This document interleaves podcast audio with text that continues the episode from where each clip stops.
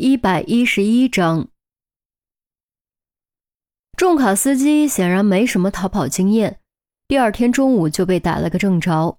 经过审讯，该司机承认自己是害怕承担责任，所以选择了逃跑，而且他百分之百确定当时是绿灯，不是红灯，自己并没有违反交通规则。可问题是，于西也确认看到的是绿灯，难道是其中一方看错了？许宪文联络交管部门，拿到交通信号灯数据之后，对比发现双方都没有看错，当时两边都是绿灯，而且出问题的不是于西这边，而是司机那边。交通信号灯明显出现了一次不正常的跳动，于是他立刻凭借自己的专业技术对主控服务器进行排查。虽然入侵的木马病毒完成任务后进行了自毁。但或许是对方做的太急了，还是留下了蛛丝马迹，被他给找到了。不过，所能确定的也只是存在入侵而已，无法判断入侵途径，更无法追查到更多信息。但这也已经足够了。对方不早不晚，偏偏挑严峰过路口的瞬间控制交通信号灯，这显然不是巧合，而是针对严峰的行为。另一边。经过尸检，死者的确死于爆炸。由于尸体面部完全缺失，根本无法辨认，进一步确认身份还需时间。与此同时，技术部门也从失火现场找到了大量爆炸残留物，窗户以及家具的毁坏程度也符合爆炸特征。初步还原现场后，结论和严峰推断的差不多，死者是在靠窗的位置引爆了爆炸物，当场身亡。被爆炸冲击推到后面的墙上，跌落在地，最后被火焰吞没，烧成焦尸。先不管死者到底是什么身份，也不管他和爆炸物到底有没有关系，这个爆炸物显然是冲着严峰去的。如果这个爆炸物没有提前引爆，如果严峰回去早一点，他将必死无疑。再将爆炸和车祸联系到一起，整条线就比较清晰了。凶手本打算通过爆炸物炸死严峰，但没有成功，所以黑了交通信号灯，制造了车祸。医院傍晚，于西带来了给正月换班的人，赫然是杜渊。杜渊好歹也是隔壁组的组长，来给自己当护卫，严峰对此感觉非常不可思议。显然看出了严峰的疑惑，杜渊胳膊一抱。健硕的肌肉立刻将袖子撑满。选拔赛，我要和你再切磋一次，你不能出事。倒是一个听起来蛮合理的理由，但为什么听起来总觉得怪怪的呢？严峰倒也没有纠结，杜渊是有那么点自以为是，还有点记仇，但终归是自己人，而且以杜渊的身手和经验，的确能更好的承担起守护的重任。我已经联系了你家当地的同事，他们会派人保护你母亲。雨溪道，严峰道了声谢。你们也要小心，这家伙连续失败了两次，难保不会恼羞成怒针对你们。你不用担心我们，等死者身份查到，小兵会第一时间通知你。于西拿起外套，似乎准备离开，严峰却说：“我有个想法。”只是个想法，不敢打包票，但你们可以试一试，或许可以查出死者的身份。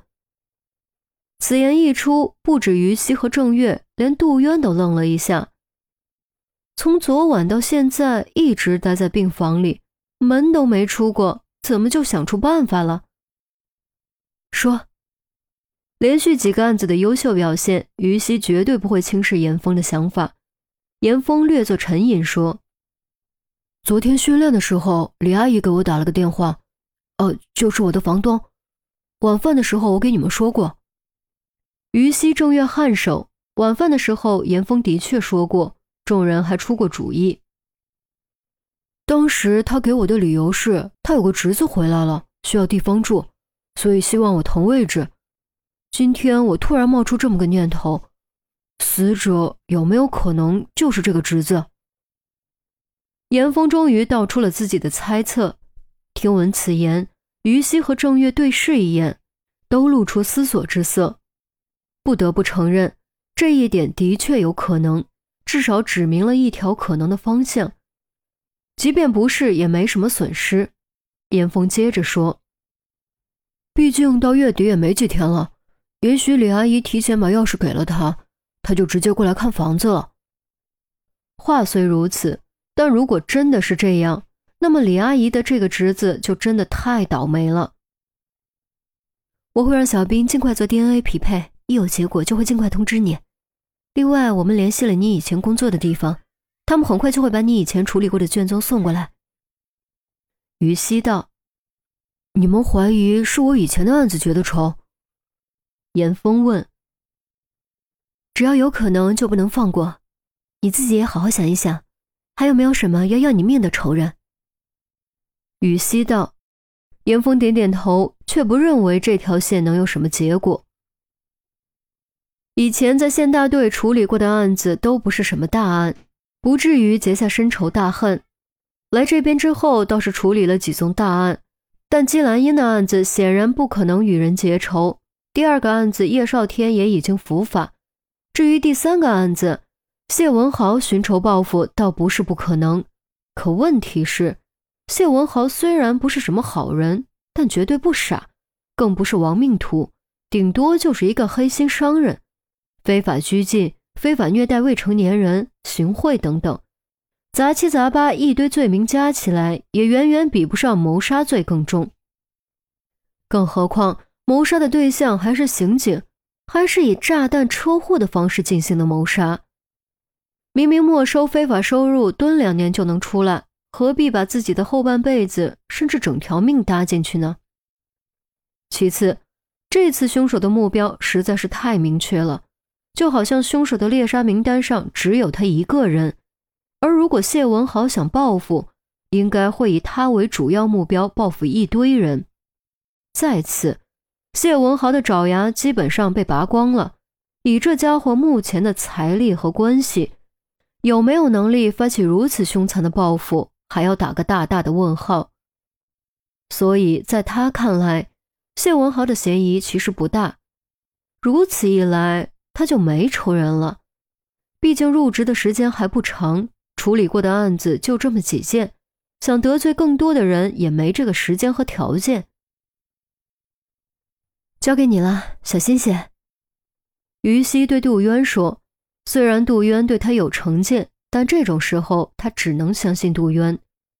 杜渊点点头：“你休息吧，我们先回了。”于西说完，准备和郑月一起离开。哪曾想，刚打开门，忽然听见窗外传来奇怪的嗡嗡声。转头定睛看去，瞬间汗毛都炸了起来。